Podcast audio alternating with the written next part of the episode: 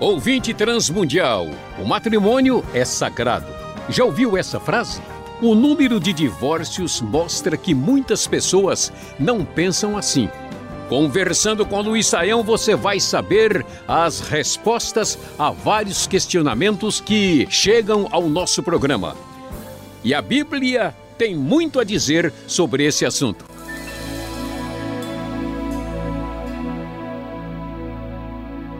Professor, o senhor já deve ter ouvido falar sobre casamentos mistos. A Bíblia permite que um cristão se case com alguém que é incrédulo? A pergunta é da Iracema da Bahia. Bom, André, vamos tratar dessa questão do casamento de uma pessoa que tem fé em Cristo Jesus com uma pessoa que não tem essa mesma convicção e, de certa forma, muitas vezes até eh, tem uma postura contrária né, à, à prática do Evangelho. No Novo Testamento, nós não temos textos que vão falar tão diretamente desse assunto. 2 Coríntios 6, por exemplo, tem um texto interessante que diz que a gente não se, não se deve pôr num jugo desigual com alguém que é descrente. Mas, no entanto, esse texto não está falando de casamento. A questão uh, que está uh, sendo uh, discutida lá tem a ver com outros assuntos, tem a ver com questões mais ligadas à vida né, distinta de alguém que conhecia Cristo e alguém que vivia naquele ambiente pagão eh, e que não dá para a gente ter um tipo de sociedade eh, e de viver numa uma relação tão assim de associação direta com perspectivas tão distintas. E o que a gente pode ver, tem uma discussão interessante em 1 Coríntios capítulo 7, que era o caso de pessoas que estavam casados ou casadas com descrentes, e Paulo diz: ó, você não deve se separar porque seu marido ou sua mulher é descrente.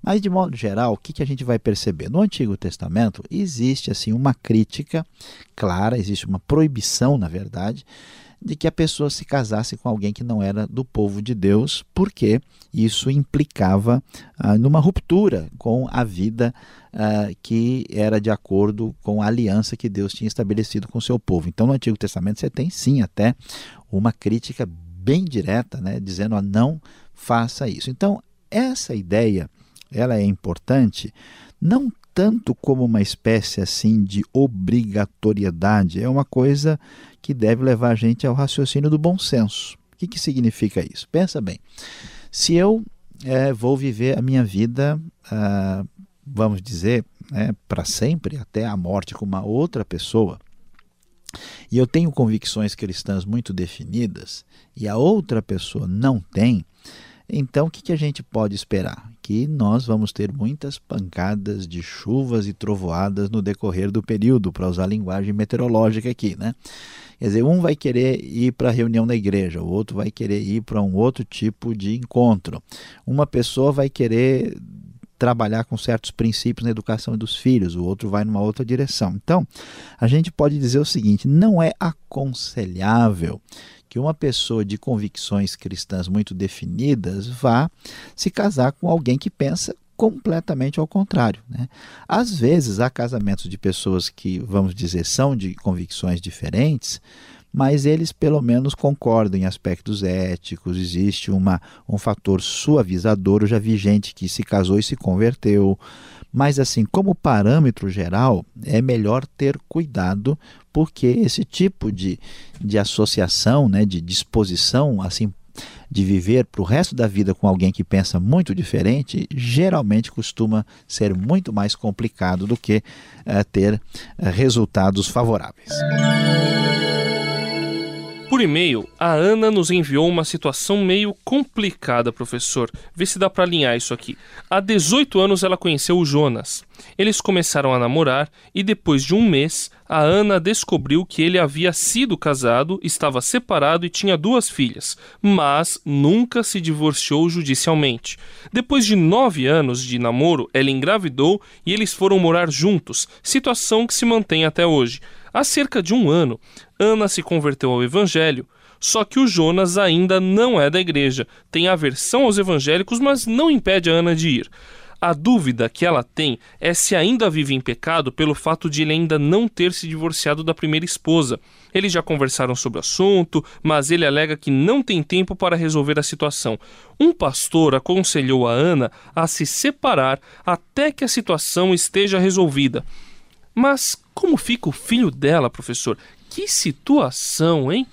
É, a situação da Ana é difícil, de fato, ela e o Jonas aí estão num momento bastante complicado em função de tudo que aconteceu. Então vamos lá, André, tentar ajudar aí a Ana nessa dificuldade. O que acontece é o seguinte, quando a gente fala do evangelho, nós temos o que a gente pode dizer da orientação ideal de Deus para todas as pessoas que aparece claramente nas Escrituras. Mas o Evangelho não só tem orientação geral sobre os princípios da vida, ele também tem, vamos dizer assim, a sua caixa de remédios, né? a, sua, a, a sua postura terapêutica de tentar ajudar a pessoa quando a pessoa está numa situação muito difícil.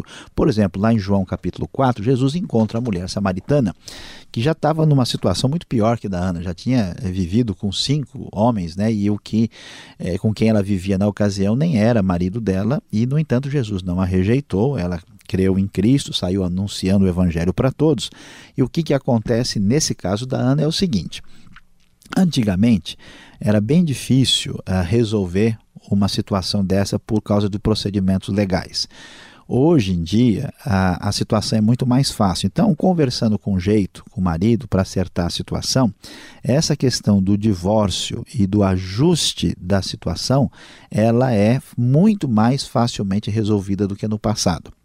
E perante a lei, quando hoje você vive de uma maneira bastante confirmada com uma pessoa debaixo do mesmo teto, a lei trata essas pessoas como uh, praticamente como cônjuges, ela não faz essa diferença. No caso, ela tem filho uh, com ele e essa situação está bem definida. O ideal, o importante, é importante que as coisas tentem se resolver todas diante do papel. Agora, no, na situação dela, ela tem uma certa limitação, porque não depende exclusivamente dela. Então ela não deve abandonar o seu marido atual, porque eh, ela foi encontrada nessa situação pelo evangelho. Ela deve conversar com ele para se resolver a situação de uma maneira razoavelmente tranquila e ela não deve nem abandonar o evangelho e deve a, a, continuar com ele. E o que ela conseguir que tiver dentro do limite dela para resolver a situação ela a, pode ficar tranquila com isso. Porque se houver algum impedimento e esse impedimento estiver na decisão dele que se recusar a resolver a coisa no papel, ela não pode ser responsabilizada por isso, porque as circunstâncias agora de resolver a situação não estão plenamente na mão dela. O que a gente pode aconselhar é que ela tente falar com jeito com ele para ajustar a situação e colocar isso em oração. Ela não deve uh, se afastar, nem se separar, nem prejudicar a criança numa circunstância tão complicada como é a situação dela.